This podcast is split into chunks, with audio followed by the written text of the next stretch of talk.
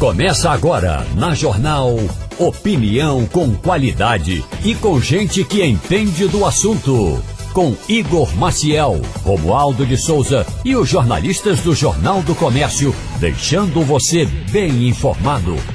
Passando a Limpo. Eita, começou passando a limpo agora aqui na Rádio Jornal. Muito bom dia a todos. Bom dia, Fernando Castilho. Bom dia, Igor Marcel. Bom dia, ouvintes da Rádio Jornal. Bom dia também para Romualdo de Souza. Bom dia, bom dia para você e ao nosso ouvinte. Adriana Guarda está conosco aí. Já daqui a pouquinho a Adriana Guarda também com a gente aqui no Passando a Limpo, que começa agora. E eu quero começar fazendo aqui um, um apelo, uma prece, sabe? Eu quero começar fazendo uma prece para que um dia, um dia, se Deus quiser, os usuários do metrô, aqueles que acordam cedinho de madrugada para pegar o, o transporte para ir para o trabalho, eles possam ter a mesma qualidade de serviço que os deputados e senadores tiveram ontem fazendo aquele passeio lá no metrô do Recife. Oremos. Oremos. Sabe por quê?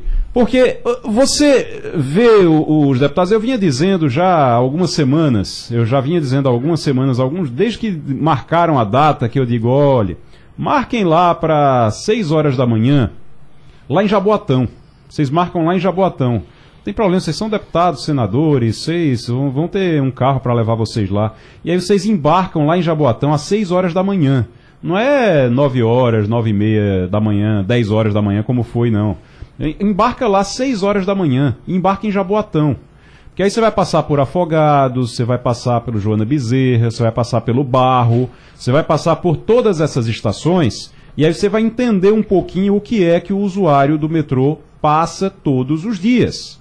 E aí os deputados e senadores, eles vieram ontem e fizeram o passeio, todo mundo sentadinho, é, com espaço para todo mundo, o ar-condicionado, o ar-condicionado estava funcionando, meu amigo, o ar-condicionado estava funcionando. Eu estava vendo a Jurema Fox que é, é, no primeiro impacto ela está sempre ali da, da TV Jornal, ela está sempre trazendo é, é, essas matérias, essas informações de manhãzinha, como é que está no, no, nos terminais integrados, nas estações de metrô. E aí quando você chega, quando você vê as imagens que a Jurema sempre traz para a gente através da TV Jornal, tá o povo tudo abarrotado, abrindo porta à força, porque a porta não abre, porque a porta não fecha, porque é a maior confusão o metrô, tudo quebrado o tempo todo. E aí, é, de repente, você vê aquela imagem dos deputados e senadores. E eu não vou dizer, sabe, eu digo isso brincando, eu digo, olha, eles tinham que ir lá em Jaboatão, tinham que ir mesmo, mas a gente sabe que isso não é a realidade deles, eles não vão, certo? Eles não vão. Mas que pelo menos não fizesse imagem passeando pois daquele é. jeito no ar-condicionado, com o maior conforto do mundo, como se tudo tivesse maravilhoso. Mesmo que eles tenham depois feito o discurso dizendo que está uma situação calamitosa, que isso todo mundo sabe. Agora, aquela imagem deles ali passeando no metrô, aquilo foi mal feito, aquilo não deveria ter sido feito, certo? Aquilo não deveria ter sido produzido daquela forma, porque os deputados e os senadores, eles deveriam era realmente estar ou vivendo aquilo que o usuário vive, ou então simplesmente se reservando a necessidade de resolver o problema. E eu vou dizer uma coisa só para finalizar, Castilho, para passar para você. É o seguinte, se depois daquilo, daquele passeio no ar-condicionado, eles disseram que o metrô está precisando de 2 bilhões, eu estou com medo de eles terem, eles, de, de, que eles tivessem realmente ido lá em Jaboatão e pego o metrô lá em Jaboatão para ir até a estação central do Recife, porque se eles tivessem feito isso, eu acho que o, o custo, ao invés de 2 bilhões, seria de 20. Se eles tivessem visto a realidade como é realmente. Igor. Mas vamos em frente. Igor, eu falo como testemunha. Ninguém me contou. Eu sou usuário do metrô e, portanto, eu vi. O que aconteceu ontem foi um belo tour turístico na composição mais nova que tem do metrô do Recife, que é os trens comprados para a Copa do Mundo, cujo ar-condicionado funciona e que, por uma dessas coincidências, foi escolhido para transportar os senhores parlamentares e a direção do Sindicato dos Metrôs. Aquele trem é o trem que serve a linha sul, é o trem mais novo, mas foi preparado. Isso não invalida a viagem dos senhores parlamentares aquilo ali. mas certamente não é aquela realidade que permite aos senhores parlamentares auferir a realidade dos fatos, como você bem conta aí. É bem diferente. Talvez fosse melhor para os metroviários levar os deputados nas composições antigas, que no, o ar-condicionado nem sempre funciona, que são, acho que estão aí há 38 anos. Isso não invalida a viagem dele, não. Mas é aquela história, vale mais a imagem. E a imagem que eles é, mostraram é de que um sistema vai bem obrigado quando consegue funcionar. E através daquele vídeo não dá para ter a ideia de o que é o que o cidadão sente é, no, no dia a dia. Até porque, por uma dessas coincidências, Igor, é, o sistema estava fechado quando os senhores parlamentares chegaram lá na estação central. Por causa da greve, né? Por causa da greve. Tem então, o seguinte, tem certas coisas é. que marcam para ruim. Uhum. Poderia ter sido um ato bom, é importante que eles fossem lá, é importante que eles vissem o estado de degradação do parque de máquinas do metrô, mas aquele vídeo, como você disse, não fala pelo sistema e não representa o que os usuários do metrô, principalmente da linha sul, vivem todo dia. E sinceramente, sabe qual é o que é que parece? Parece que a intenção foi dizer: olha, isso aqui é como poderia funcionar se vocês mandassem dinheiro. Então mandem dinheiro, esqueçam essa história de fazer concessão. Pode mandem dinheiro, que isso aqui a gente pode deixar funcionando desse jeito. Se você for mostrar o resto da situação a, a, que a gente sabe que é a realidade, talvez a opinião mudasse, né? Talvez a opinião fosse diferente. O Adriana Guarda, bom dia. Igor, bom dia, colegas de bancada. E um bom dia especial para os ouvintes da Rádio Jornal. Adriana, já eh, andou de metrô recentemente, Adriana? Olha, Igor, às vezes eu ando, viu? Na faço a linha Camaragibe, né? Que eu moro aqui em aldeia. Uhum. E vou dizer, é a maneira mais rápida de chegar aqui, dá 35 minutos. Uhum. Nenhum meio de transporte faz esse tempo de viagem. É. Mas funciona muito mal, como a gente sabe, né? Para você Muito ver a importância, a importância que é. Mas quando você vai para Camaragibe ou, ou, volta de, de Camaragibe, você vai no ar-condicionado, todo mundo sentadinho, daquele jeito que estava lá? Rapaz, eu nunca vi isso não. Eu, eu nunca fui no ar-condicionado, sinceramente. Sempre fui no calor, em pé, passando ali na estação Joana Bezerra, que é a mais lotada de todos, né? Onde tem o maior sobe e desce. Uhum. As escadas rolantes muitas vezes estão sem funcionar, né, Igor? A gente que precisa de locomoção tem dificuldade para subir, para descer aquelas escadas. Hum, é, uma, é uma via cruz fazer aquele, esse trecho. Fabi veio por aqui agora trazer água pra gente. Fabi usa o metrô, Fabi? Não. Usa? Não, não usa o metrô. Vai de ônibus, é? Aí pega aqueles terminais integrados ali, aquelas. O, vai, pega o tip, é? é. Ah. Hum, muito bem, tá certo aí. E é uma situação. Romualdo já andou de metrô aqui no Recife, Romualdo? Não, não andei, não andei. Só conheço a realidade do metrô de Brasília. Eu, eu, é, eu posso dizer, não. eu andei no metrô, ah, acho que boa parte da minha infância, porque eu andava muito quando, quando era criança, a gente é, sempre pegava muito. Era uma coisa maravilhosa na época. Só que eu estou falando dos anos 80. Quando eu era criança, eu estou falando do começo dos anos 80. Então, é, era uma maravilha, uma maravilha. Tinha sido inaugurado fazia pouco tempo, era ótimo.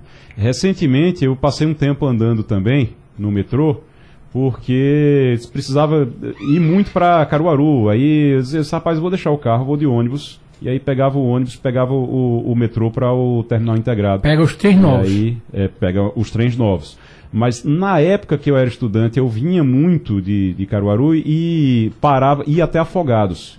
Meu amigo, quando chega em Afogados ali, é uma complicação. Realmente é, é muito difícil. E eu estou falando de alguns anos atrás já. Imagino como é que está agora.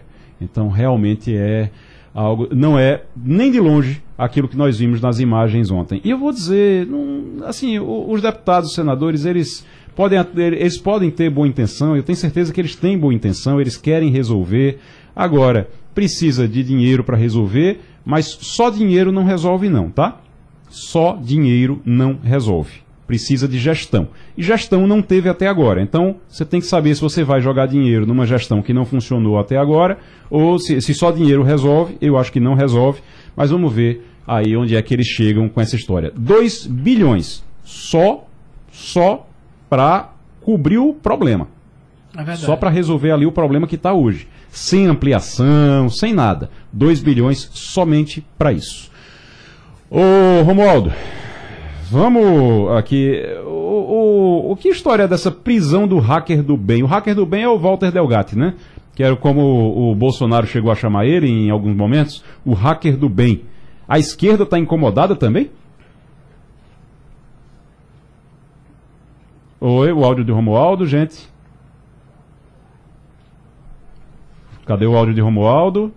Vamos lá, Romualdo. Não está. É, não está ainda. O, o Walter Delgatti, o Castilho, ele foi. É, ele está sendo. É, é, é, na verdade, ele foi condenado a 20 anos de prisão. É verdade. Por causa da história da, da Vaza Jato ainda, daquelas. Da, que, quando ele entrou nos celulares de autoridades. Ele acessou os celulares de autoridades, então ele já cumpre, já vai cumprir pena por conta disso. É essa figura, é essa figura que está agora surgindo um monte de áudio, um monte de coisa dele com Carla Zambelli, é essa figura que Bolsonaro e Carla Zambelli levou para dentro do Palácio da Alvorada, lá. E agora isso tá, estaria incomodando a esquerda também. Já temos o modo? Oi, bom dia. Tá Agora. Tá agora? Vamos lá. Pois é, a decisão de um juiz aqui de Brasília foi a seguinte: Walter Delgatti Neto foi condenado a 20 anos e um mês de prisão, porque ele se envolveu naquela operação spoofing, quando ele aparece vazando dados de conversas de autoridades.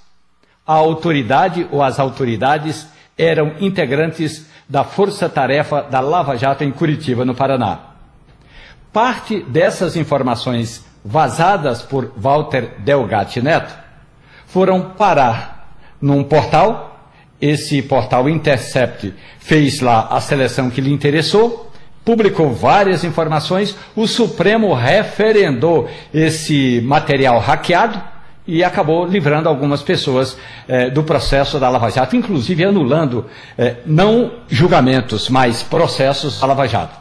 Então, e porque ele é considerado como hacker do bem em duas situações.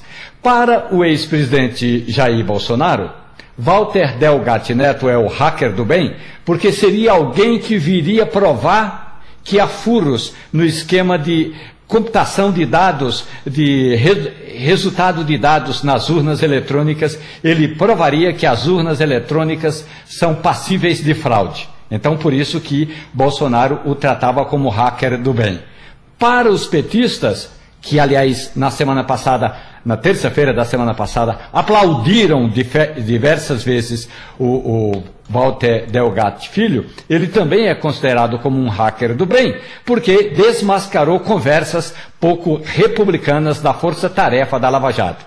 A prisão de ontem, decretada por um juiz aqui de Brasília, eh, leva em consideração que Walter Delgatti Neto não interessa as consequências, mas a causa é ele invadiu a privacidade dessas autoridades, divulgou os dados e as conversas do Telegram e aí acabou dando no que deu 20 anos e um mês de prisão. Fernando Castilho.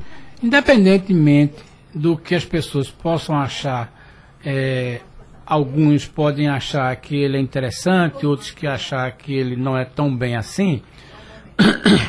o termo hacker quer dizer quem pratica crime cibernético.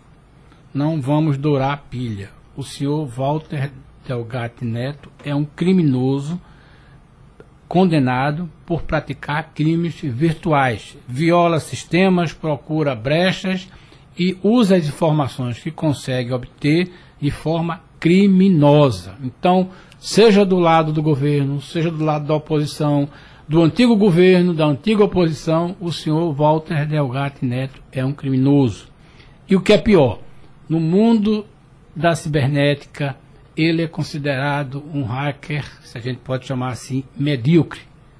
não tem nada de que ele tenha feito que possa ser considerado uma coisa assim de alta periculosidade. O que ele tem é muito papo e muita conversa. Tanto que, ao ser conversado, ter uma primeira conversa, Igor, com os especialistas lá no Ministério da Defesa, os caras simplesmente, e aí a gente está no noticiário dizendo que classificaram como novato, é, medíocre, é, rasteiro. Então, a conversa dele para um Bolsonaro, para Carla Zambelli, que eram leigas, é puro conversa.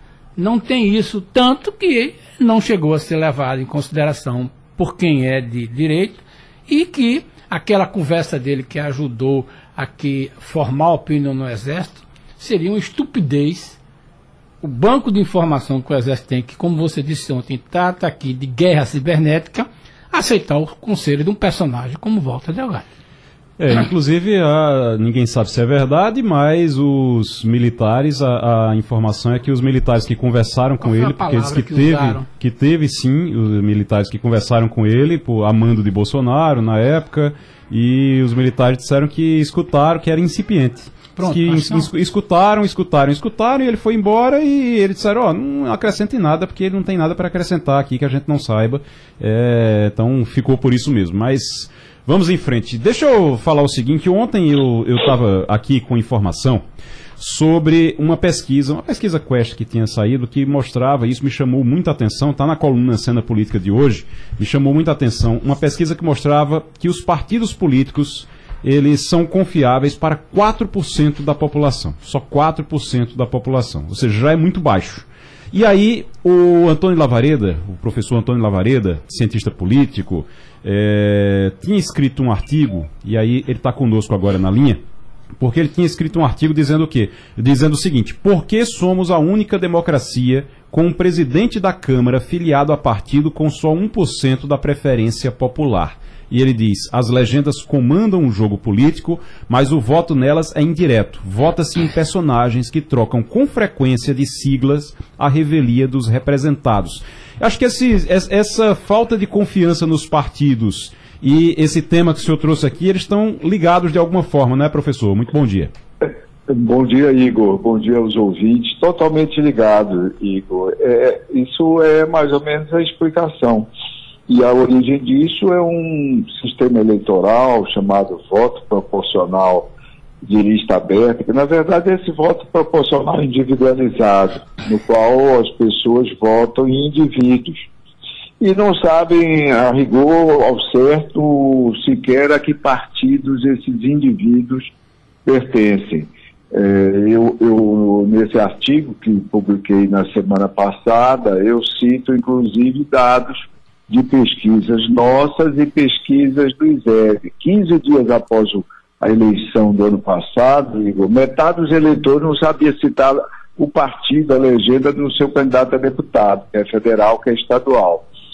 E somente um terço, estamos falando 33%, um em cada três, poucos meses depois da eleição, conseguia lembrar o nome do deputado em, o, deputado em quem votou. Então, isso, isso é o, o, uma situação de representação absolutamente precária. Na verdade, o Congresso, sobretudo a Câmara Federal, tem um papel especialíssimo no desenho institucional da nossa República.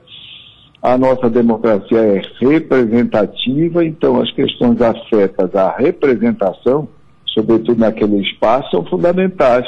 E o que a gente vê é, são eleitores, ou seja, cidadãos, que praticamente não, não sabem, não identificam, não lembram, quer do, do partido, quer do próprio representante. Ou seja, igual é como se você contratasse um advogado para resolver problemas para você, etc., e você desconhecesse o endereço do escritório do deputado e até o nome do deputado, Igor, do, do, do advogado, melhor dizendo. É. Exatamente.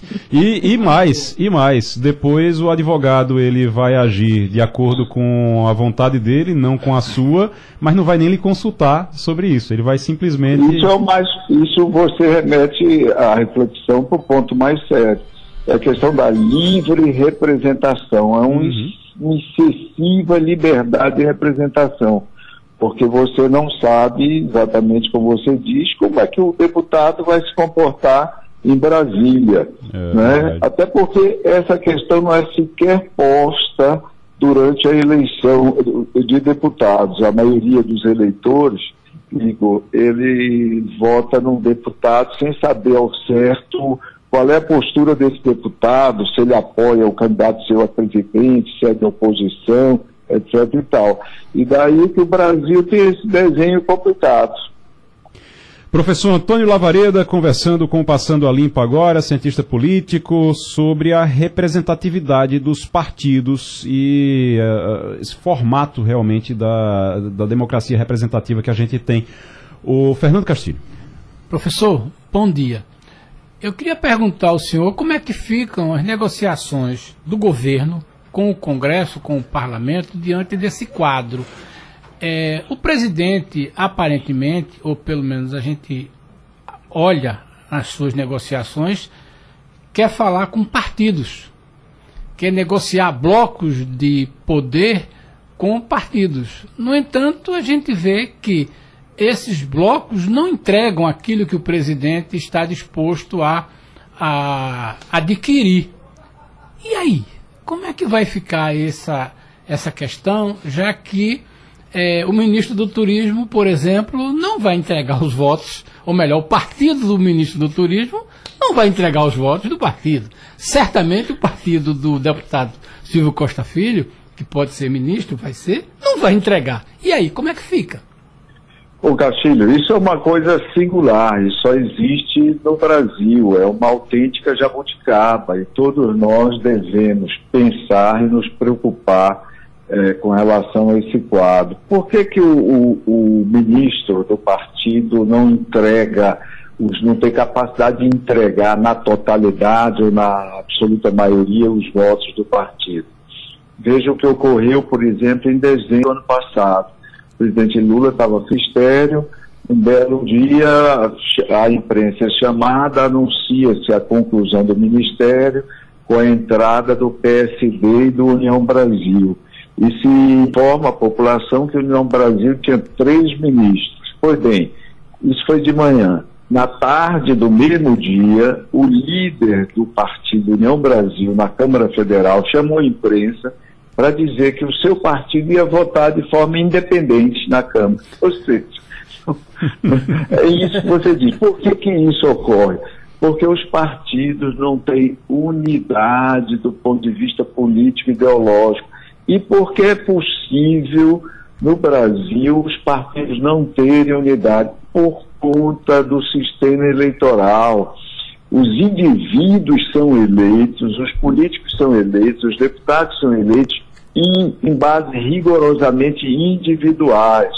Apenas o agregado das votações deles serve para compor o quociente eleitoral por cada partido, mas fora isso, e como eu disse, como eu lembrei, como já está evidenciado, ninguém lembra sequer o partido do candidato. Então o candidato é votado com base no seu prestígio pessoal, na sua imagem pessoal, e pouquíssimas pessoas perguntam qual é a orientação político-ideológica desse candidato, o que é que ele acha do candidato a presidente da República.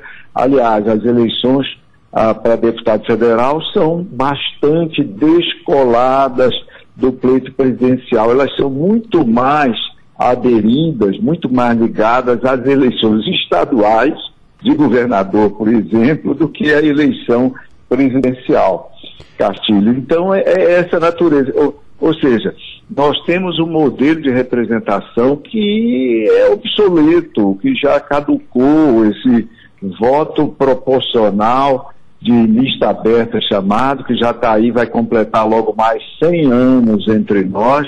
Ele hoje é o principal responsável pela disfuncionalidade, tá certo, do, do nosso sistema político. Professor Antônio Lavareda conversando conosco, Romualdo de Souza. Professor, muito bom dia. Um levantamento feito pela reportagem da Rádio Jornal, que considerou 70% das votações portanto, não são todas as votações, professor, mas 70% das votações, nesse percentual de 70%, a maioria das votações teve orientações do tipo em aberto. Ou seja, o líder das legendas, o líder libera a bancada para votar de acordo com os seus interesses, que eles falam que é de acordo com a, com a sua consciência. Ou seja, mesmo em projetos importantes, não há essa tal de a, a, ideia de que a legenda vota em bloco em assuntos muito importantes. A não ser um ou outro partido que é ideologicamente fechado, que é de extrema direita ou de extrema esquerda, a maioria das votações, professor, o líder simplesmente libera a bancada, o que configura, segundo esse seu estudo, que os partidos políticos, eles têm interesses tão difusos que nem o líder entende o que o partido quer e para não brigar com os liderados, ele libera a bancada, professor. É isso, Romualdo. Quando você diz o líder libera, você está dizendo o líder não lidera. Certo? É, é, é, é rigorosamente isso. E o líder não lidera porque o partido não tem, né, não possui uma identidade político-ideológica e possa predominar sobre a vontade, sobre as orientações individuais dos deputados. Com isso, você termina fazendo com que na sociedade não haja o reconhecimento, a identificação com esses partidos. Eu dei um exemplo nesse artigo. É, quando, quando você conversa com pessoas de fora, Romualdo, seja jornalistas, seja, seja professores, analistas, e você e eles perguntam quem preside a principal casa do parlamento do ponto de vista de cidadania, que é a Câmara Federal, o Senado representa os estados. Você pergunta, eles perguntam que partido é, você diz o partido presidente, e aí você comenta que o partido só tem 1% de preferência, segundo a última pesquisa do Datafolha, eles ficam perplexos, porque isso não existe em nenhum lugar do mundo. E o problema, Romualdo, é que nós, brasileiros, nós tendemos a naturalizar tudo, como se tudo devesse ocorrer exatamente porque ocorre. Ou seja, já que ocorre, é natural que ocorra.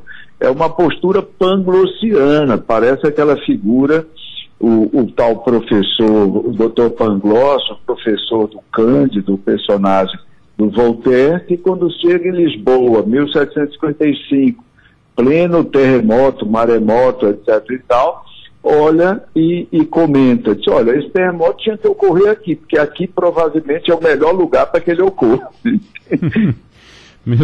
Nós naturalizamos, ou seja, uhum. você ter. Outro dia a Folha de São Paulo fez um levantamento que você deve ter observado também, você acompanha de perto uhum. a política e os poderes em Brasília, fez um levantamento sobre posicionamento dos parlamentares, eh, Senado e Câmara, governistas, oposicionistas, e aí identificou que eh, independentes eram mais de 200 parlamentares. Como é que pode, depois de seis meses de um governo, em que lugar do mundo você tem 200 parlamentares independentes? Isso não existe, Romualdo. Tem alguma coisa bastante errada e a gente sabe o que é. E, tá, e para mim é claramente identificado. O, o, o nó górdio desse problema chama-se voto proporcional individualizado. O, o, ideal, então, só para a gente encerrar, professor, seria aquele voto distrital, voto em lista? Veja o seguinte, veja o seguinte é, o voto distrital, é, segundo alguns, sobretudo o distrital misto, é o modelo alemão, é muito bom, etc. e tal. Eu próprio passei a vida toda na academia refletindo sobre isso, é, enfatizando suas virtudes. Ocorre que esse voto, como tem um componente distrital, metade do parlamento é eleito pela regra distrital, ele altera a Constituição, porque uhum. no artigo 45 da Constituição está lá dito, o, a, a Câmara Federal, é, os deputados são eleitos através do método proporcional ponto, de mais nada, é proporcional ponto. Então, imagine, você teria, precisaria de uma PEC, número um. Número dois, você teria que desenhar distritos no Brasil. Se fosse totalmente distrital, 513 distritos. Uhum. Sendo metade, você teria basicamente 256 distritos. Isso ia dar lugar a uma judicialização brutal. Imagine você desenhar 12 ou 13 distritos ou 25 distritos em Pernambuco. Ninguém ia ficar feliz, todos iam recorrer judicialização e inviabilização. Então, o método mais simples é fazer o que a maioria absoluta dos países do mundo que utilizam o voto proporcional fazem, inclusive aqueles países culturalmente parecidos conosco, como Espanha, como Portugal, uhum. como Uruguai, como a própria Argentina. Voto proporcional com lista pré-ordenada, uhum. pré-ordenada. E aí, lista é, pré-ordenado. 25 vagas, 25 nomes na lista. Elegeu três, os três primeiros. Elegeu sete, os sete primeiros. E assim por diante. Entendi. Esse é o caminho mais factível para a gente começar a resolver a disfuncionalidade gritante do sistema político brasileiro. Professor Antônio Lavareda, cientista político, conversando com a gente aqui no Passando a Limpo. Muito obrigado, professor. Foi um prazer conversar com você mais uma vez. Um abraço a todos. Vamos para Washington. Fabiola Góes, daqui a pouquinho então. A gente já está com Fabiola? Vamos lá? Fabiola Góes, muito bom dia. Bom dia, Igor. Bom dia a todos. Fabiola, expansão do BRICS, moeda comum e guerra na Ucrânia. Por que a reunião da África do Sul pode ser decisiva? O presidente Lula, Lula desembarca na África do Sul em meio a pedido de 22 países para entrarem no bloco Criação de uma moeda única para transação comercial ganha força também. Tem 22 países querendo, eh, querendo entrar no BRICS. É, rapaz, que coisa, hein? É exatamente isso, viu, Igor? Muita gente querendo entrar no BRICS e não há ainda um consenso se esses países deveriam entrar, porque a gente está falando de ditaduras como Egito, ditaduras em Cuba, Etiópia, Belarus, Vietnã, Kuwait. Então, isso daí não não é, não é um, um comum, não é um entendimento pacífico para que se receba esses países diante de uma democracia forte, pulsante, como é a democracia brasileira. Então, não combinaria, vamos dizer assim, diplomaticamente, politicamente falando, esses países entrarem. Só que o Brasil não está sozinho nessa, né? O Brasil tem mais quatro aliados no BRICS: a África do Sul, a China, a Índia e a Rússia. A Rússia, obviamente, tem interesse em ampliar o bloco, a China também, porque aí a China acabaria dominando aí as discussões. Muitos desses países estão sob a área de influência da China e a Rússia para mostrar que ela não está isolada né, no cenário internacional por causa dessa guerra na Ucrânia. Então, é um momento crucial essa reunião. Desde 2020 não tinha reunião, é para ter todo ano, mas não estava tendo por causa da pandemia. O Putin não comparece presencialmente, ele vai aparecer virtualmente e, e, man, mandou o chanceler, o Sergei Lavrov, para poder representar nas reuniões, que são as reuniões presenciais. E aí eles vão discutir também uma moeda que seria uma moeda para transações comerciais, não uma moeda única, diferente como acontece na Europa. É seria uma moeda para poder fazer transações comerciais independentemente do dólar. A gente não sabe se isso vai ser possível, porque tem alguns países que é, não, assim, não se sabe se vai ser unanimidade, vamos dizer assim, mas é uma tentativa e principalmente o Brasil tem interesse agora porque a, a ex-presidente Dilma ela está liderando o banco do BRICS. É um banco em que está começando, é um banco de desenvolvimento que seria vamos dizer, no modelo do Banco Mundial, só que o Banco Mundial tem, tem muito mais dinheiro para investir no mundo inteiro e o Banco do BRICS não teria. Então, eles querem também ampliar para que outros países, por exemplo, a Arábia Saudita, que é um gigante, né, que tem muito dinheiro por causa do petróleo, possam colocar dinheiro no BRICS também. Fabiola Góes, dos Estados Unidos, aqui direto para o Passando a Limpo na Rádio Jornal. Adriana Guarda. Oi, Fabiola, bom dia. Fabíola, a gente sabe que a Califórnia vem sendo um lugar aí que representa esse problema da mudança climática, né? Muito fortemente, né? Depois daquela onda de calor, tem essa tempestade aí, Hillary que passou, né? O que foi que ela provocou? O que é que está acontecendo por lá?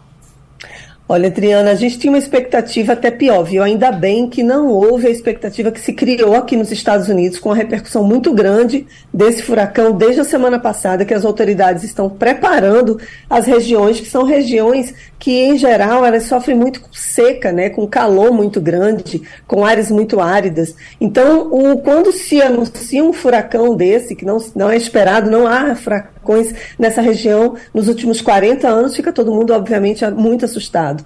E em meio disso, no domingo teve um terremoto, né, que não foi um terremoto também devastador, mas teve muita casa que foi detonada, que teve muita gente ficou assustada e também houve um preparo das autoridades para informar a população, para procurar abrigo. Então é uma agora as inundações também estão atingindo muita a região, porque tem muitas ruas alagadas, casas que foram inundadas e isso atrapalhou a circulação de veículos. Não houve registro de grandes é, proporções, por exemplo, uma pessoa morreu e também no México, quando o furacão passou, ele passou com uma velocidade maior e ele foi ele foi ele teve um potencial mais é, é, foi pior do que no, na Califórnia foi mais forte e mas a Califórnia ela está uma região em que está todo mundo muito atento por causa das mudanças climáticas né? Então a gente já tem registro que naquela região tem cidades desaparecendo as pessoas abandonando porque chega calor de mais de 50 graus Celsius. Então é, é uma região que está sendo muito afetada pelas mudanças climáticas. Esse tema também está em destaque por causa do Havaí né que pegou fogo praticamente várias cidades queimadas, e o presidente Biden ele compareceu ontem, ele teve, se reuniu com os moradores e dizendo que, é, que vai ter apoio sim para a reconstrução das cidades, para voltar ao turismo pulsante, né, para que Havaí volte a ser o que era antes. Então, não só, né, por exemplo, o Havaí também, não só por causa do, do furacão, está todo mundo na atenção, mas por causa dessas queimadas que agora a gente sabe, a gente viu né, no, no que aconteceram no Havaí. Fabiola Góes, direto dos Estados Unidos, aqui com a Rádio Jornal. Fernando Castilho. Fabiola, bom dia. Eu queria que você me ajudasse numa informação sobre essa conversa do Biden é, com o Japão e a Coreia do Sul. Enquanto vai acontecer o encontro dos BRICS, parece claro que os Estados Unidos estão se mexendo. Você tinha falado anteriormente é, que a, a, no caso dos BRICS, a, os Estados Unidos olham com muito cuidado e só a título de informação. Quando o presidente chegou lá no domingo, quem foi receber foi um oficial de chancelaria, a ministra lá da do, de Relações Exteriores. Ontem, às 5 para meia-noite, quem estava para receber Xi Jinping foi o próprio presidente da África do Sul. E aí mostra como o Brasil está correndo o risco de virar um satélite da China é, nesse movimento. Mas essa conversa de Estados Unidos, Japão e Coreia do Sul tem a ver com os BRICS? Olha, tem a ver porque os Estados Unidos eles estão muito atentos a essa reunião que está acontecendo na África do Sul dos BRICS. Eles querem ver a influência da China, porque a China está, obviamente, tentando aumentar o poderio que eles têm, econômico, militar, enfim, e também influência no Mar do Sul da China para trocas comerciais. E, e aí os Estados Unidos, o que, é que eles fazem? Na semana passada, o Biden recebeu em Camp David, que é uma residência como se fosse uma área mais rural, esses presidentes da Coreia do Sul e do Japão, que historicamente têm problemas né, por causa da colonização. Então, ele se reuniu, né, teve essa conversa com, com uma conversa muito, é, vamos dizer assim, é, fortalecedora das relações entre esses três países. Os Estados Unidos eles querem diminuir a influência da China e também da Coreia do Norte na região. Então, a Coreia do Norte, inclusive, o, o líder já disse que se os Estados Unidos resolverem é, engrossar, vai ter problema termonuclear. Ou seja, já é uma ameaça aí, já um resultado de, dessa repercussão né, da reunião que houve entre esses três presidentes. Então, essa reunião teve, tem sim uma uma, ligação com o BRICS, porque o BRICS ele aparece como uma alternativa ao G7, né, que são aqueles grupos que têm as maiores economias do mundo e de países democráticos, e o BRICS ele surge aí também como um fortalecimento né, das relações em países que são hostis aos Estados Unidos, por exemplo, a Rússia. Então, só que está uma divisão muito grande, porque a Índia, por exemplo, não tem interesse em se romper com os Estados Unidos, muito pelo contrário, a África do Sul também não, e nem Brasil.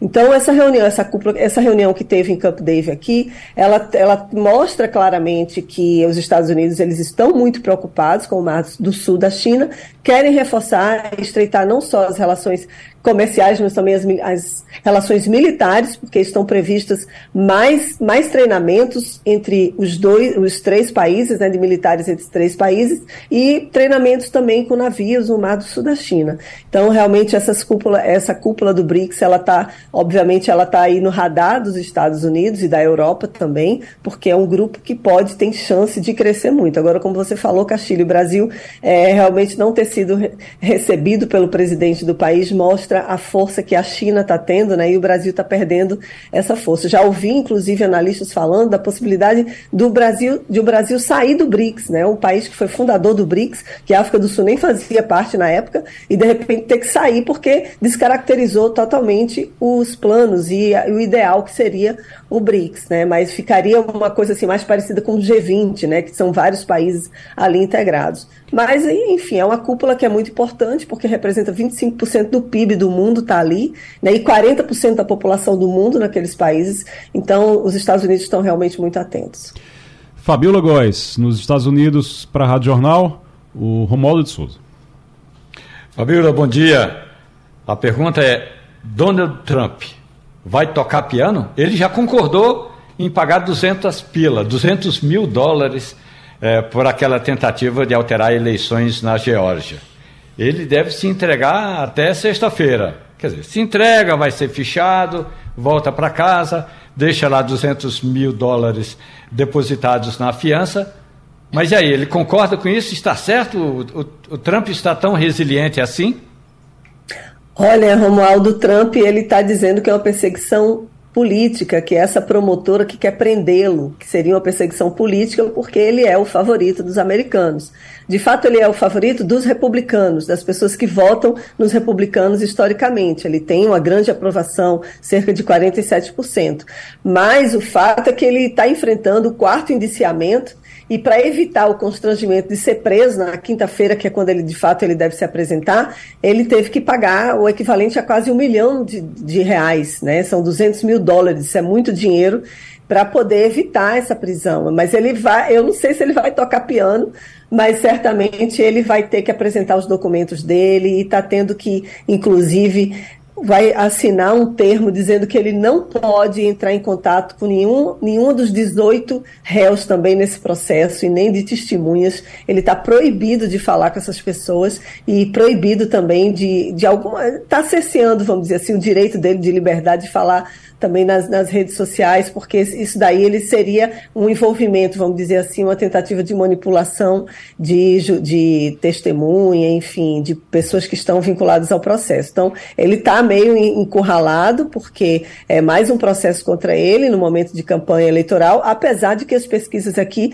ele continua bem e que nada abala essa confiança que o público republicano tem com ele, né? Então, mas de fato é uma, é uma repercussão, sempre tem uma repercussão, tanto é que ele não vai participar de um debate que vai acontecer aqui amanhã, nos Estados Unidos, um debate sobre é, com os candidatos republicanos à presidência dos Estados Unidos. Ele disse, ele mesmo já admitiu que ele não vai, porque ele não vai levar a pancada no debate. Então, ele vai ficar de fora disso. Mas está afetando, obviamente, ele está gastando muito dinheiro, dinheiro que poderia estar sendo utilizado para a campanha, ele está tendo que pagar advogado, pagar processo na justiça, pagar, inclusive, fiança para não ser preso. A que ponto que se chegou, né? Um ex-presidente americano. Fabiola Góes, na, uma boa terça terça-feira para você e até quinta.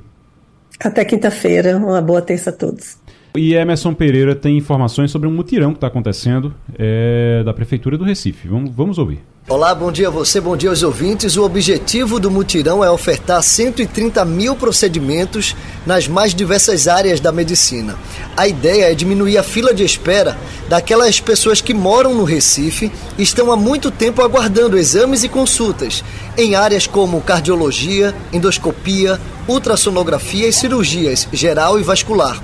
No mutirão, esses pacientes serão encaminhados para fazer o procedimento em clínicas e hospitais particulares, mas não vão pagar nada pelo serviço.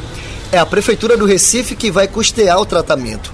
O prefeito João Campos explica como os pacientes serão chamados para serem atendidos nesse mutirão. A gente está priorizando aquilo que representava a maior fila é tanto de exame quanto de cirurgia. Então aqui a gente está falando de exame laboratorial, é, de exames de imagem, como ultrassom, que tem uma demanda imensa, cirurgias é, de vesícula, de hérnia, cirurgia vascular. Aqui no Hospital Português, nós encontramos Dona Cristiane Maria, moradora da Joana Bezerra. Ela contou que está há mais de um ano aguardando ser atendida por um médico vascular.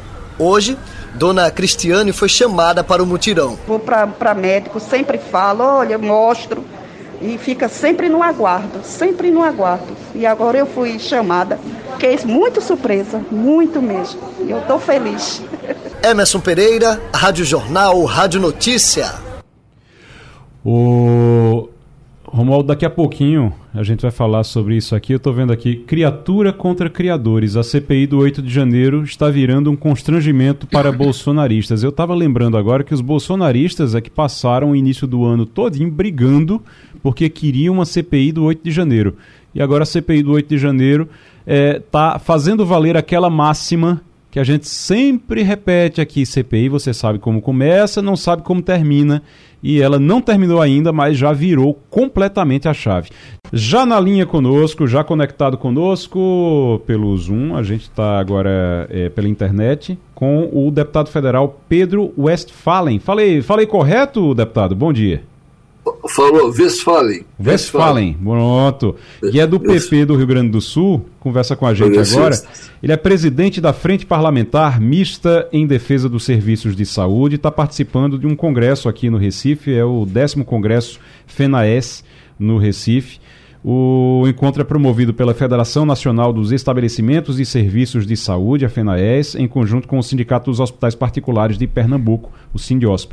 É, o tema é Saúde Brasileira entre a Realidade e a Sobrevivência. E um tema que me chama a atenção e que o deputado pode falar muito bem sobre isso é a gente vem falando muito aqui sobre a judicialização dos reajustes dos pisos salariais das categorias, como a categoria da enfermagem, por exemplo, a mais recente, que, a, que isso chamou bastante atenção e causou muita polêmica. Deputado, é, esse, como é que isso está sendo tratado dentro da, da comissão? A gente sabe da importância desses profissionais e que eles têm que ser bem remunerados, mas isso gera uma confusão danada depois para poder ajustar esses valores. Bom dia, bom dia, Germano. Um grande abraço aí para Recife onde passei lua de mel há 45 anos atrás.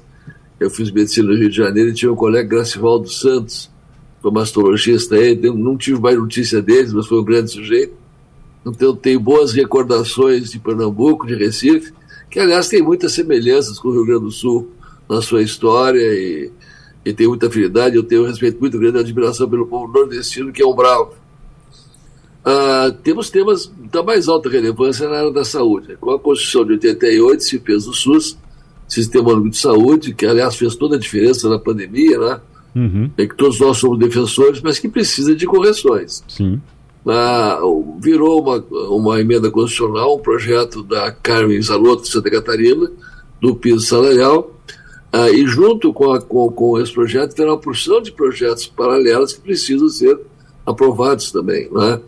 Então essa essa essa essa ação ela é extremamente justa, necessária, porque naquele momento em que a população tinha medo de apertar um, de botar o dedo no, no botão do elevador por causa da pandemia, estavam lá os enfermeiros, médicos, trabalhadores da saúde, bem como os produtores rurais, fazendo a sua, o seu trabalho sem parar, se sair de casa sem saber se voltava ou não. Uhum. Eu mesmo tive Covid, estive entubado e fui cuidado por a enfermagem. O médico passa, dá, médico dá, dá, dá, dá o medicamento, mas quem passa cuidando é o enfermeiro. Então não, não se discute a justiça. Paralelamente a esse projeto, foram criados outros mecanismos, parte deles o governo federal já supriu, que é fazer a complementação para municípios, hospitais filantrópicos, Santas Casas, com 8 bilhões agora, e isso vai ser anual, tem que ser anual, vai fazer um repasse para complementar o piso.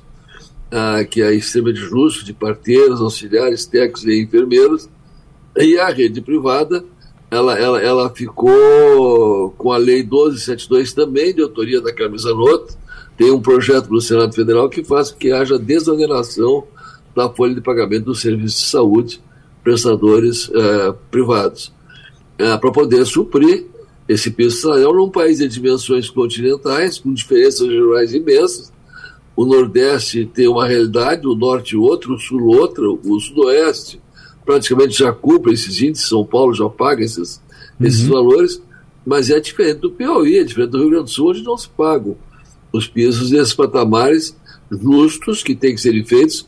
Então, nós estamos buscando alternativas para poder fazer com que haja o cumprimento desse piso, que já foi definido e decidido agora pelo Supremo Tribunal Federal. O STF já definiu é, que tem que ser pago e pronto.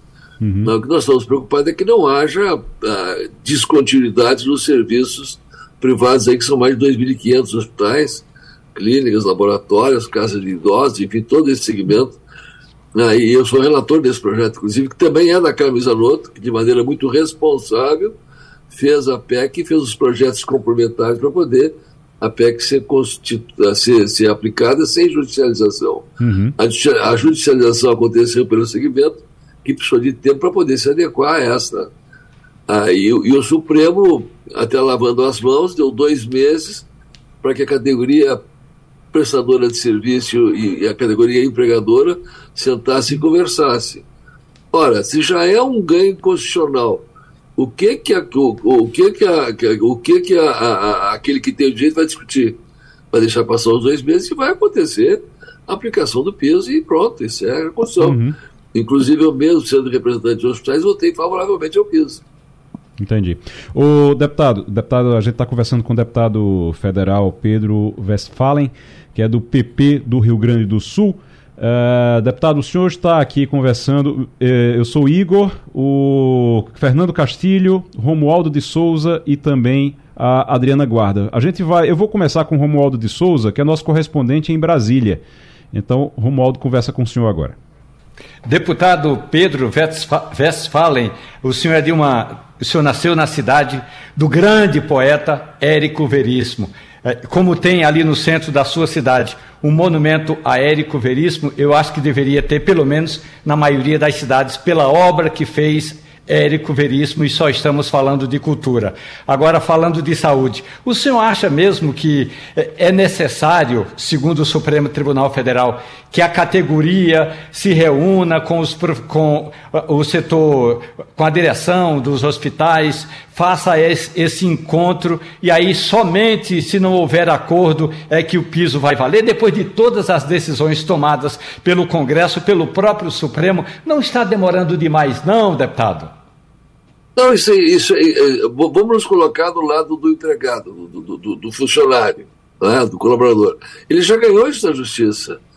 O, o, o, o, Supremo deu dois meses por dar, já está negociado, já está acertado. Vai ter que ser cumprido, não tem mais discussão. Ah, é, lavou as mãos, lavou as mãos. Ah, os problemas que são do segmento prestador estão aí, todo mundo sabe, é, os privados, os, os, os filantrópicos em Santas Casas, eles já foram pelo governo atendidos com mais de 8 bilhões para complementar o salário uh, uh, e poder pagar.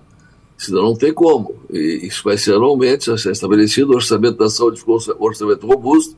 Aliás, essa semana eu fui relator, talvez do projeto mais importante desse mandato, deputado Brito da Bahia, um projeto 1435, que reajusta anualmente o SUS, ou seja, os contratos com o SUS, e bem como os incentivos, isso vai haver, vai fazer com que haja uma recuperação a longo prazo do setor prestador para cumprir essas, essas obrigações né, do setor que deve hoje quase 80 bilhões para o governo federal, porque não paga tributos.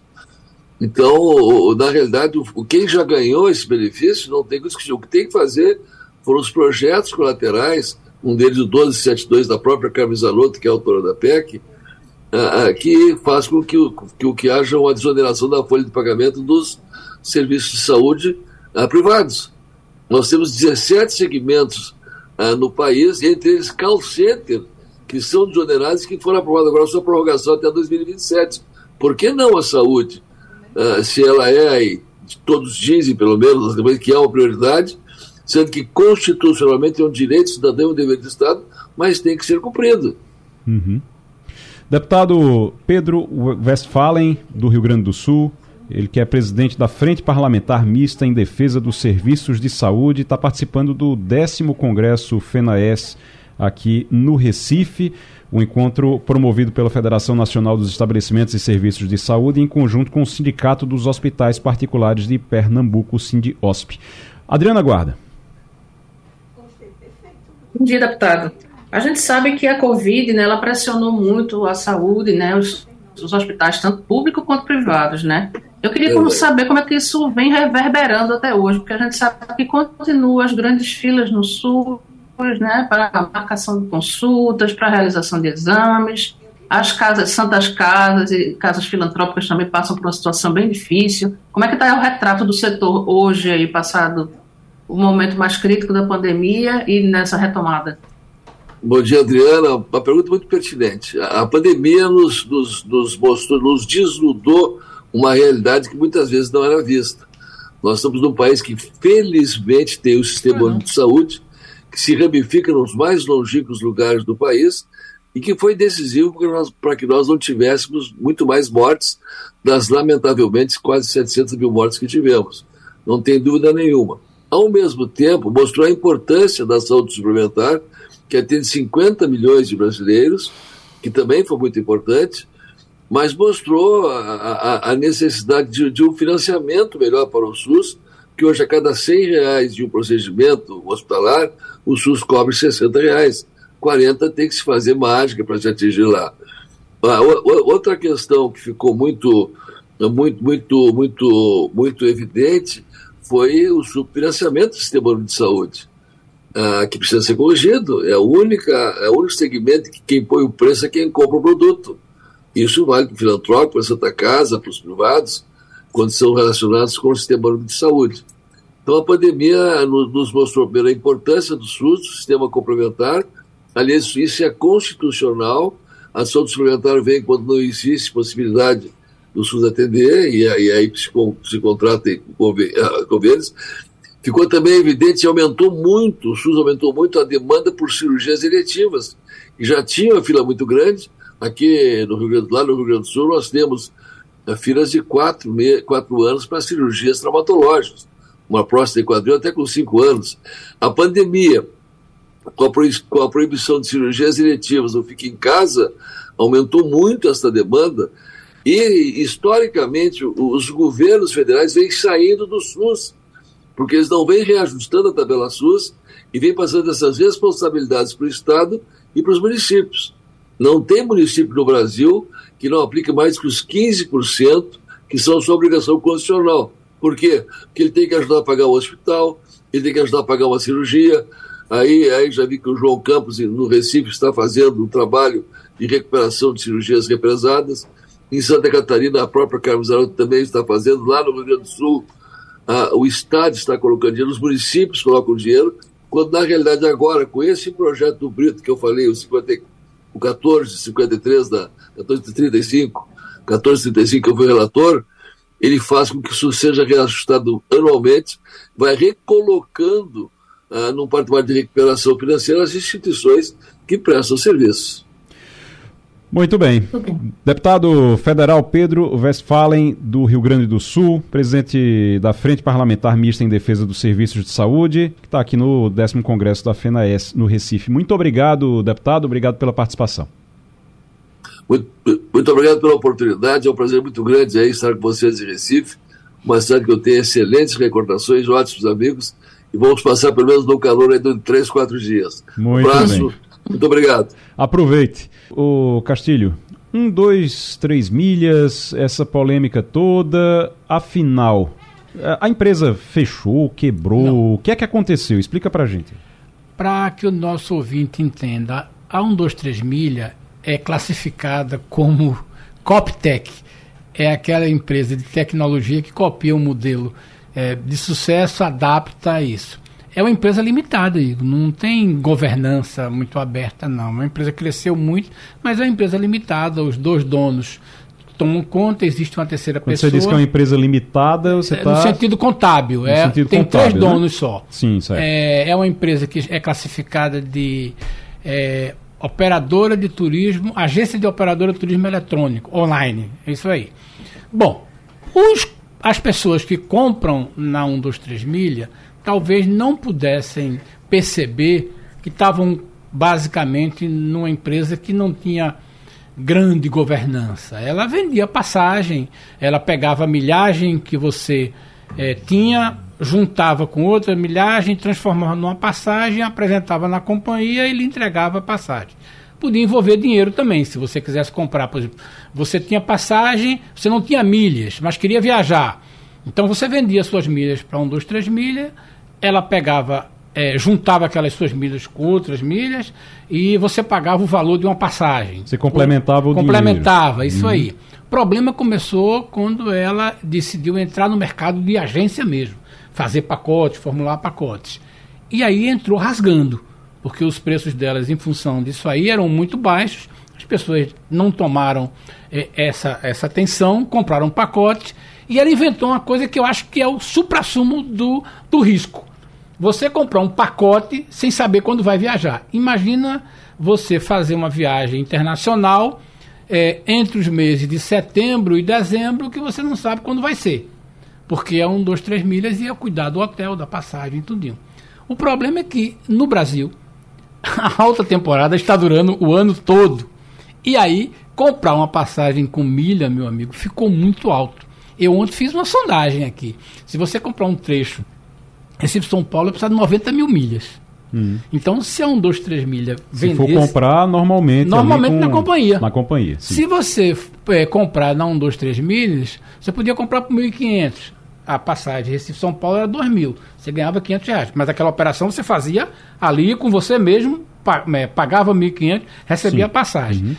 A 1, 2, 3 milhas pegava o seu dinheiro e transformava ele em crédito e chegava lá na companhia e dizia assim, quanto é em milhas? 90 mil milhas. Ela putava isso. Isso você faz de uma vez. Agora imagina transformar isso em milhares de pacotes, quantos milhões de milhas ia precisar. E aí a operação financeira foi para o espaço. Para finalizar, o que é que vai acontecer? Ela vai devolver o seu dinheiro, ela vai devolver o seu dinheiro até com 150% do CDI, que vai dar 1% a mais na conta final, mas você pagou fiado, vai receber fiado. E vai ficar reclamando no PROCON, porque não tem muita coisa o que fazer. O contrato diz que é isso aí. Você pode até processar a empresa, que eu acho que vai acontecer, vai acontecer isso. É, depois disso aí, as, a- as pessoas processarem a um dos termeiros por danos morais, esse tipo de coisa. Do ponto de vista do contrato, a gente tem que usar uma expressão muito dura. Perdeu o Playboy. Agora, Perdeu o turista. no caso, nessa história de, de- da devolução do voucher, você está dizendo que no fim das contas é 1%. Então quem gastou mil reais vai receber 1.010 de volta. É, porque ele está dizendo que. é- Não, tem que ver o CDI, né? Ah, tem que ver o É, CDI é, do período, é, é né? 50, po- mas é 150% do CDI. Se o CDI re- render ao ano, dependendo aí do que você comprou, ela vai pegar aquele. É uma diferença bem pequenininha, porque é um investimento. Que Uhum. Foi- é isso aí. Felipe Moura Brasil, bom dia.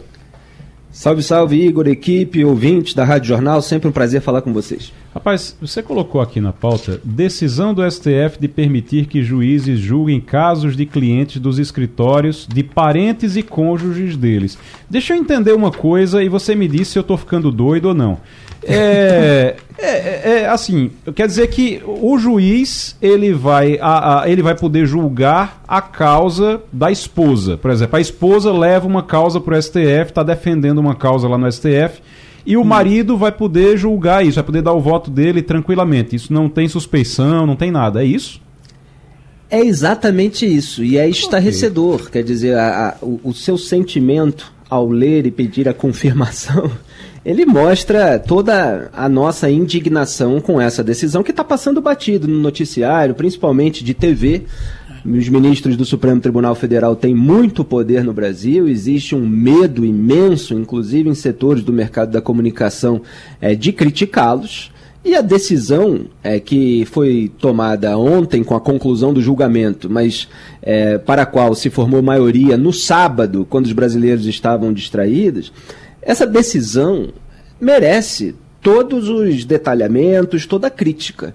Então vou repetir que em pleno sábado, quando os brasileiros estavam distraídos, o STF formou maioria para liberar juízes, incluindo os próprios ministros do Supremo, para julgar casos em que as partes sejam clientes de escritórios de cônjuges, parceiros, parentes deles. Hum. É, é, exatamente como você falou. Então, é, se uma esposa de juiz ela tem um cliente que tem a causa no tribunal onde o juiz atua, ela vai lá defender o seu cliente e o maridão pode votar lá a favor do cliente dela. Sabe o que é que, ô, ô Felipe, sabe o que é que eu estou pensando nisso? É porque, assim, vai ter gente, e eu tenho certeza que os, os ministros, eles têm as, os critérios técnicos deles, eles apresentaram esses critérios na votação, na, na no julgamento, tudo bem.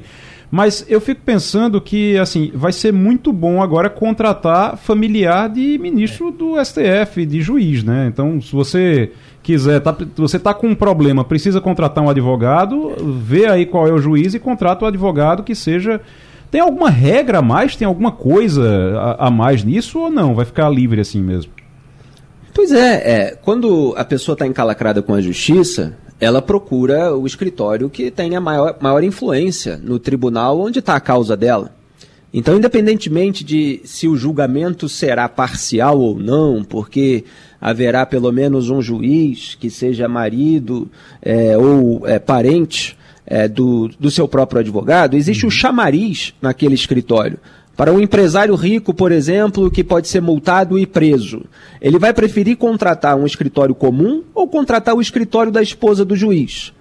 O que, que você, ouvinte, faria é, no lugar dele? Quer dizer, é, a partir do momento em que não há qualquer tipo de ilegalidade nessa contratação. É claro que o sujeito tem uma tendência a escolher o escritório dos parentes, das esposas, é, eventualmente até dos maridos das juízas, né? porque pode ser ao contrário, é, na, na questão de gênero. Então vamos, vamos, detalhar um pouco como é que foi tomada essa decisão e quais são os vínculos dos próprios ministros. Certo. O advogado do Lula, nomeado para o STF, o Cristiano Zanin, cuja esposa tem 14 casos no Supremo, alegou que o controle é praticamente impossível e que a regra de impedimento, que vigorava até então, essa que foi derrubada, poderia prejudicar, imagine, os parentes de magistrados. Quer dizer, em tese, poderia prejudicar a esposa dele. E aí o Luiz Edson Fachin, que era o relator, e votou contra, votou, portanto, foi voto vencido. É, ele falou assim: está longe de ser impossível. Ele rebateu esse tipo de alegação né, do grupo que constituiu maioria. E foi acompanhado pela ministra Rosa Weber, pelo ministro Luiz Roberto Barroso e pela ministra Carmen Lúcia. Foram quatro votos vencidos. E do outro lado, o sistema se impôs com sete votos. Gilmar Mendes, sempre ele, abriu a divergência. Ele e Dias Toffoli, que são casados com advogadas, vejam vocês, votaram a favor. Imagine que os juízes julguem causas de clientes de escritórios de parentes e cônjuges. A Alexandre de Moraes, que já suspendeu a apuração da Receita Federal sobre a mulher do Dias Toffoli, o Luiz Fux, o Cássio Nunes Marques e ontem, concluindo o julgamento, o André Mendonça, além do Zanin, também deram votos favoráveis. Foram, portanto, esses sete votos. Então, os ministros do Supremo formaram maioria para autorizar eles próprios a julgarem casos de clientes dos escritórios dos seus parentes sem serem acusados de suspeição. Que é o que eles fazem, é o que eles acusam outros juízes eventualmente concursados de primeira instância, que não tem parentesco com parte alguma. Então, no Congresso, quando acontece algo assim, a gente diz que os parlamentares estão legislando em causa própria. E no Supremo? É julgar em causa própria? Se a regra compromete os juízes, a regra de impedimento, eles então mudam a regra? E a questão é a seguinte: eles são suspeitos para mudar uma regra de suspeição para não incorrer mais nela. Quer dizer, é para você liberar aquilo que já apareceu em investigações anticorrupção como, pelo menos, suspeitas de tráfico de influência. Agora não vai haver mais suspeita nenhuma. Houve investigação lá atrás, você teve um escândalo derivado ali da, da FEComércio, do Rio de Janeiro, advogados que estavam sendo usados é, porque tinham influência no tribunal, onde o pai de um é, tinha a caneta na mão, etc. Tudo isso gerou escândalos. Agora vamos fazer o seguinte: não vamos dar margem mais para escândalo nenhum, vamos liberar tudo. Uhum. Ora, isso é o que está acontecendo no Brasil. Isso aconteceu na legislação penal, no Congresso Nacional, que foi afrouxando as regras é, que, é, vamos dizer assim, é, limitavam é, a, a, possibilidade dos corruptos. É, houve afrouxamento da lei de improbidade administrativa, agora há o fim da regra de impedimento para esses casos. E eu quero chamar a atenção para uma voz que merece ser exaltada nesse momento. Três anos atrás, eu entrevistei no programa que eu faço no YouTube a ex-ministra do STJ, Eliana Calmon. STJ é o Superior Tribunal de Justiça, é uhum. aquele tribunal que fica logo abaixo do Supremo Tribunal Federal. Ela sempre combateu o que se chama de filhotismo no Poder Judiciário, ou seja, o lobby dos escritórios dos filhos dos togados, dos juízes, vários dos quais ficaram milionários ainda muito jovens, como ela mesma, a Eliana Calmon, sempre apontava. E ontem, em razão é, dessa decisão do fim de semana, concluída ontem, repito, é, do Supremo Tribunal Federal, eu tive a oportunidade de entrevistá-la de novo, eu a convidei. E ela, que estava calada até o momento, ela falou: Olha, Felipe, eu estava me segurando, estou evitando criticar ministros do Supremo Tribunal Federal, mas ando angustiada com esse silêncio, porque eles estão passando de todos os limites, então agora eu vou falar. E aí, ela fez uma declaração que eu considero muito importante, são várias, uhum. mas teve uma, abro aspas para ela, que ela falou assim: que em comparação com bancas privadas, aspas para ela, ministro ganha muito pouco advogados e grandes escritórios ganham muito mais. E, naturalmente, existe uma divisão familiar. A mulher fica com o poder econômico, o marido fica com o poder político dentro do poder judiciário. É o acasalamento perfeito. Fecho aspas para Eliana Calmon, não sou eu que estou dizendo. Quer dizer, ela está mostrando o quê? É, que o ministro do Supremo, por exemplo, mas pode ser de outro tribunal superior, ele recebe ali no máximo o teto uhum. constitucional, que hoje está por volta dos 40 mil reais. Sim. Agora, as bancas privadas, os advogados de grandes causas, envolvendo empresários bilionários, muitas vezes eles recebem milhões de reais. E aí você tem, portanto, uma mulher é, é, conduzindo um escritório de advocacia e o marido é membro de um tribunal superior. Então, Eliana Calmon está mostrando que você tem uma divisão. Você lucra muito é, no escritório e o marido exerce uma influência nos tribunais superiores. É o acasalamento perfeito, segundo ela, que ainda acrescentou: quem quer e aceita ser ministro é para ganhar aquilo que está previsto no teto constitucional. Quem quer ser rico e ganhar muito dinheiro não pode ser ministro de nenhum tribunal. Palavras da Eliana Calmon, que também disse que a OAB deveria estar muito revoltada com essa posição, mas a gente sabe que quando envolve gente muito poderosa, a maioria faz silêncio. E eu só, para concluir, quero chamar a Sim. atenção para o duplo padrão, Igor. Hum. Para os famosos dois pesos, duas medidas. É, você não mantém a coerência de princípios. Então, é, tem um, um, um, outro caso que está em julgamento ainda no Supremo Tribunal Federal, que tinha sido aprovado pelo Congresso e sancionado pelo Jair Bolsonaro, que é a criação da figura do juiz de garantias. O que, que isso significa na prática? Significa a divisão da primeira instância do Poder Judiciário em duas. Então, os políticos estavam muito insatisfeitos porque o juiz que tomava decisões na fase de investigação era o mesmo que, na primeira instância, aplicava a sentença. Então, o político eventualmente acabava condenado na primeira instância pelo mesmo juiz que determinou busca e apreensão, que determinou uma condução coercitiva, etc. Aí fala assim: não, esses juízes estão sendo muito severos com a gente. Então aprovaram ali uma regra, que foi considerada um jabuti no pacote anticrime, foi inserida ali por eles, é, para que a, a, o processo envolvendo eles passasse do juiz da fase de investigação para outro juiz dar a sentença. E aí você uhum. cria uma margem para que o político não seja nem condenado em primeira instância, fora a margem que já existe, porque são quatro instâncias no Brasil. Sim. Mas tudo isso é feito, independentemente da opinião que cada um tenha sobre esse caso específico, eu quero chamar a atenção para a alegação, para o argumento. Tudo isso é feito em nome de quê? Da preservação da imparcialidade. E olha, quando você tem um país de território continental com inúmeras comarcas, houve um levantamento de 40% das comarcas é, não tem mais de um juiz, só tem um. Então eles criaram uma maneira de criar um rodízio, estão discutindo até hoje como implementar isso, superando todas as dificuldades. Tudo em quê? Em nome da imparcialidade. Aí, quando chega na hora deles uhum. é, mostrarem que são imparciais, aí não. Aí, ah, não, a gente pode julgar escritório, é, é, causa de, de cliente das nossas esposas, dos nossos uhum. filhos, é, aí não vale mais nada.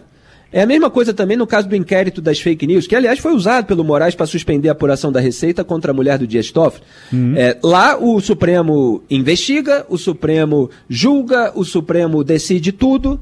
Então, quer dizer, é, por que, que ministros escolhidos por indicação política seriam mais imunes à parcialidade que juízes concursados? Porque eles decidem como se eles fossem os iluminados. Não, não existe a possibilidade de nós é, fazermos julgamentos parciais. Então libera tudo, porque é, nós estamos acima do bem e do mal.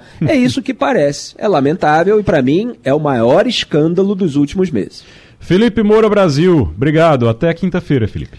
Um grande abraço a todos vocês. Obrigado sempre. Tchau. Valeu. Eu estou pensando só aqui, o juiz, se ele é, tomar uma decisão, né, Castilho? Se ele tomar uma decisão contra a, a, esposa, como é que fica quando chegar em casa? É isso aí. E outra coisa, a, a, presença do cliente vai dizer a senhora, casada com um juiz, perde uma causa dessa? Veja que situação, porque essa questão financeira é determinante. E é uhum. é aquela história aí. Vamos extrapolar um pouquinho? Imagine, vamos pegar na cidade de Carnaíba. Vamos pegar uma cidade assim. Lá Acho que não. Vamos, uma cidade de Romualdo, vamos pegar uma cidade do interior da Paraíba, não sei o que, qualquer comunidade dessa. A pressão que vai haver de pessoas é, nas pequenas cidades é, para contratar alguma pessoa próxima ao juiz da comarca.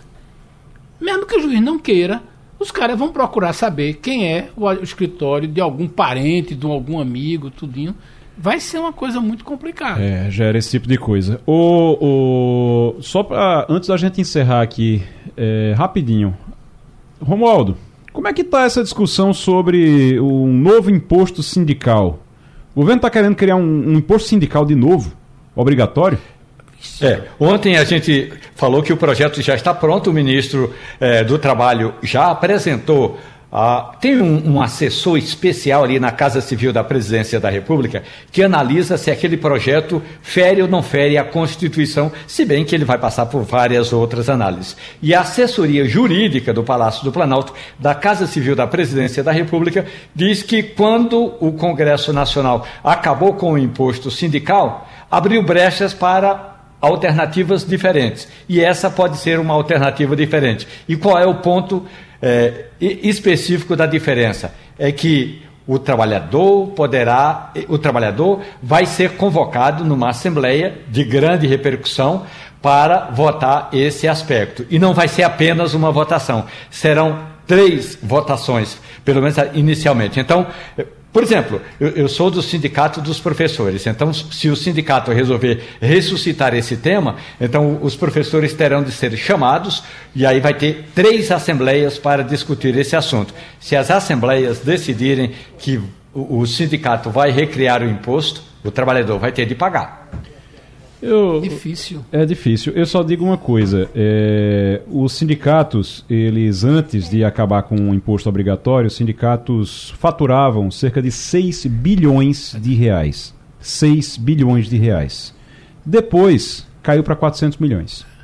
E aí essa nova lei pode triplicar. Pode passar isso de 6, pode ir para 18. Para 18 milhões. É, vai pegar o salário da renda anual do sujeito. Ele vai é pagar... 1% da renda anual. Ao invés, antes era um dia de trabalho, é. agora vai para 1% da renda anual, se isso passar. Para o nosso ouvinte entender o que é que significa isso, só para finalizar. Sim. Este projeto tem a digital dos sindicatos ligados a servidores públicos. Porque uhum. é o uhum. seguinte, é o melhor dos mundos. O governo, o prefeito, o, o, o, o governador faz um cheque para cada entidade. Porque só tem um cliente, só tem um patrão. Né? Então, uhum. imagina isso se você acontecer. Hoje, o que sustenta o sindicalismo brasileiro é o setor público. O setor privado, hoje, o sindicalismo está muito enfraquecido. Isto vai fortalecer tremendamente as receitas dos sindicatos ligados aos servidores públicos. A gente vai voltar a falar sobre isso, porque agora terminou Passando a Limpo. Um grande abraço. Adriana Guarda, Romualdo de Souza, Fernando Castilho, muito obrigado. Até amanhã. Tchau, tchau. A Rádio Jornal apresentou opinião com qualidade e com gente que entende do assunto. Passando a Limpo.